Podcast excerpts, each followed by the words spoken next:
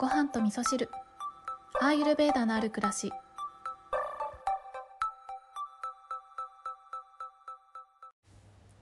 こんにちは、えー今日はお便りをご紹介しながらお話をしたいと思っておりますが、えー、と今ですね7月3日の夜に収録をしておりまして、えー夜の11時15分に、はい、収録を開始したところなんですけれども、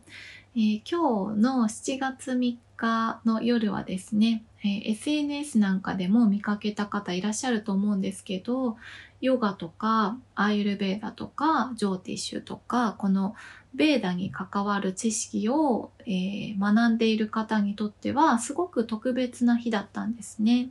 あのーそう、あの、7月3日、今日はですね、グルプルニマという日だったんですけれども、グルというのは師匠というね、意味があるんですけれども、えーそしてプルニマというのは満月ですね。師匠に感謝を捧げる満月の日という意味だったんですけれども、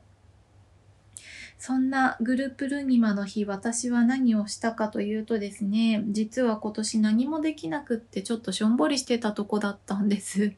あの、去年は蜂蜜にお手紙を添えて師匠にお送りするということができたんですけれども、今年はなんだかそれがタイミング逃してしまってできなくって、うんで、まあタイミング逃してそれができなかったから、ね、あの、LINE とかでね、メッセージをお送りするっていうこともできたはずなんですけれども、でもそこで、えーなんかこのグループルニマの日に師匠にメッセージをお送りするっていう人はねすごくたくさんいらっしゃると思うからなんか私がそこに、うん、なんかさらにメッセージをお送りしたら師匠は忙しさが増してしまうだろうなとか、なんかそうやって余計な気遣いをするっていう癖が私にはありまして。でこれはあのちゃんと向き合って改善していくべきところだっていうのは私の中で分かっていることなんですけどその、うん、なんでそういう癖があるかっていうと私のすごく深い部分で自分に自信がないっていうところがあるんですよね。なんかどこかで私なんかっていうところがあるっていう、まあそれは私が背負っている個性というか、うんおそらくね前世からあの何かを背負ってきているところからの個性なので私が今世で生きていく上であの向き合って改善していくべきところなんですけれどもそういったところがこのグループルーニマの日にポンと出てきたっていうのはなんか私にとってはちょっとギフトだなーって思ったのでそこと向き合ってまあ何か改善していこうって思うようなそんなグループルーニマの日を過ごしていたんですけれどもなんかこうやってねあの何か自分にとってあのそうだな。ジョーティッシュを学ぶまでこのベーダの知識に出会うまではそういった自分のあの諦めてしまう癖みたいなところがすっごく嫌だったんですけどでも今はその自分の癖というかうん改善した方がいいっていうところが出てくるたびにあ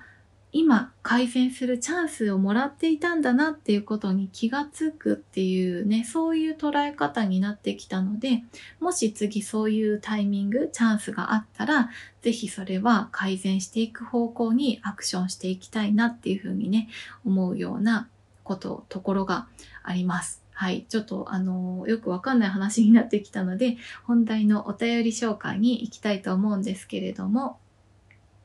えー今日は本当は2つお便りご紹介したかったんですけど、前置きが長く あのなってしまったので、1つだけお便りをご紹介したいと思います。ごはみそネーム、もかさんからお便りいただきました。もかさんありがとうございます。京子さん、こんにちは。東京も暑い日々が続いていますね。機会があったらぜひ、えーお考えを聞かせていただきたいなと思いメッセージを送らせていただきます。京子さんも日々お仕事やポッドキャスト、お友達から相談を受けることが多いと思います。私も大小様々な相談を友人たちから受けますが、重い相談をされた時にしばしば苦しくなってしまいます。普段から共感力が高い性質を持っているので、えー、必要以上に心を痛めてしまいがちです。えー、相談を受けるときはなるべくジャッジをせずにとことん話してもらう。自分の内側に抱え込みすぎないを注意しているのですが難しいことも多く大変疲れてしまい私の方が引きずってしまったりします。京子さんが重い相談を受けるとき何か注意していることはありますか？毎回自分の心が疲れないように聞くコツや考え方などありましたら教えていただけると嬉しいです。湿気も多く暑い毎日が続きますがお体にお気をつけくださいというメッセージをいただきました。岡さんありがとうございます。いや、もかさんはなんかこうやってお友達からね、いろいろ相談を受けるような方ということで、きっと聞き上手なのかもしれないですね。もかさんにお話をしたら聞いてくれるんだろうなという、そんな雰囲気を持った方なのかなって思いながらメッセージを読ませていただいたんですけれども、そうですね、私もいろいろありがたいことにご相談をいただくことが多々ありますね。うん、まあこうやってね 番組をやってるからっていうこともあるんですけれどもあのジョーティッシュなんかやっててもね、まあ、ジョーティッシュはほとんどお悩み相談を聞くということなのでお悩みをたくさん聞かせていただくんですけれども、えー、そうですねあのモカさんのメッセージを読んでいて思ったことなんですけど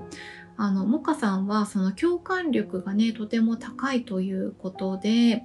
あの人の気持ちの動きにすごく敏感な方なんでしょうね。悲しいとか苦しいとか、まあ、怒りであったりとか逆に喜びとかねそういった感情に寄り添うことがとても上手というか、まあ、そういった性質を持った方なんだなっていうふうにね思っておそらくこれはあのー、相談内容がね重いかどうかということよりもその方の感情が重いかどうかっていうことなんでしょうねきっとね。すごく悲しい方のお話を聞いたらモカさんも悲しくなっちゃうしなんかすごく怒っている人のお話聞いたらなんかその怒りのエネルギーで苦しくなっちゃうみたいなねそういったことがあるんだろうなって思ったんですけど皆さんもねそういったことあるかもしれないですよね。私もそうそうすごいわかりますこれ。であのそういったお話を聞く時の心が疲れないように聞くコツというか、まあ、考え方ですね。これは本当にベーダの知識を学んでいてすごくね私は、うん、その受け取り上手になれたなって思ってるところなんですけど冒頭ねちょっとお話しした内容とも重なってくるんですけれどもあの何かその、うん、その方にとってのお悩みが現れたということはそのお悩みが現れたということはそれを乗り越えるチャンスが来たっていうふうに捉えるんですね。なのであのどんなお悩みであったとしてもそうそれはその方が成長するタイミングが訪れたという見方をするんですよね。なのであの悩んでいる時その時っていうのは渦中にいる時っていうのはとても苦しいとは思うんですけれどもあの結局ね乗り越えられるんですよねそうそのあの悩みを乗り越えていく力をその方ご自身が持っているんですね。その悩みを乗り越えられるからこそ与えられた悩みであるということがまず一つですね。であのご相談を、えー、受けるモカさんはその悩みを解決してあげたいなとかね思うかもしれないんですけど乗り越えていくのはそのご相談をされている方本人になってくるのでモカさんはその方がその課題を乗り越えていく姿乗り越えて一つ大きく成長していく姿、えー、私はこれは魂の成長というふうにも言ってるんですけどその方が今世で向き合うべき向き合うべくして、えー、向き合う課題が現れて魂が、えー、成長していくその美しい過程をモカさんは見ることができる。それに立ち会わせてもらっているというそういう考え方をするとすごくあのありがたいなっていう気持ちになるんじゃないかなって思うんですね。私はいつもそう思ってるんです。あのジョーティッシュであのご相談をいただいてもう本当にいろんなお悩みあるんですよ。あのポッドキャストの中でもあのお便りご紹介してないお便りも実はあったりするんですけれどもそれは多分旗から見たらちょっと重たいかなっていう内容だったりもあのするものっていうのはまああのそうだなメッセージを送ってくださった方にあの、ポッドキャストで、このメッセージのシェアをご希望されますかってことを聞いたりもすることもあったりするんですけど、そう。なので、まあ、あの、いろんなお悩みがあったりするんですけど、でも、必ずそれはその方がね、乗り越えていくっていうね、乗り越えていけるものとして与えられたギフトだったりするので、私はそういったお悩みを聞いた時にあのちょっと不謹慎かもしれないですけれども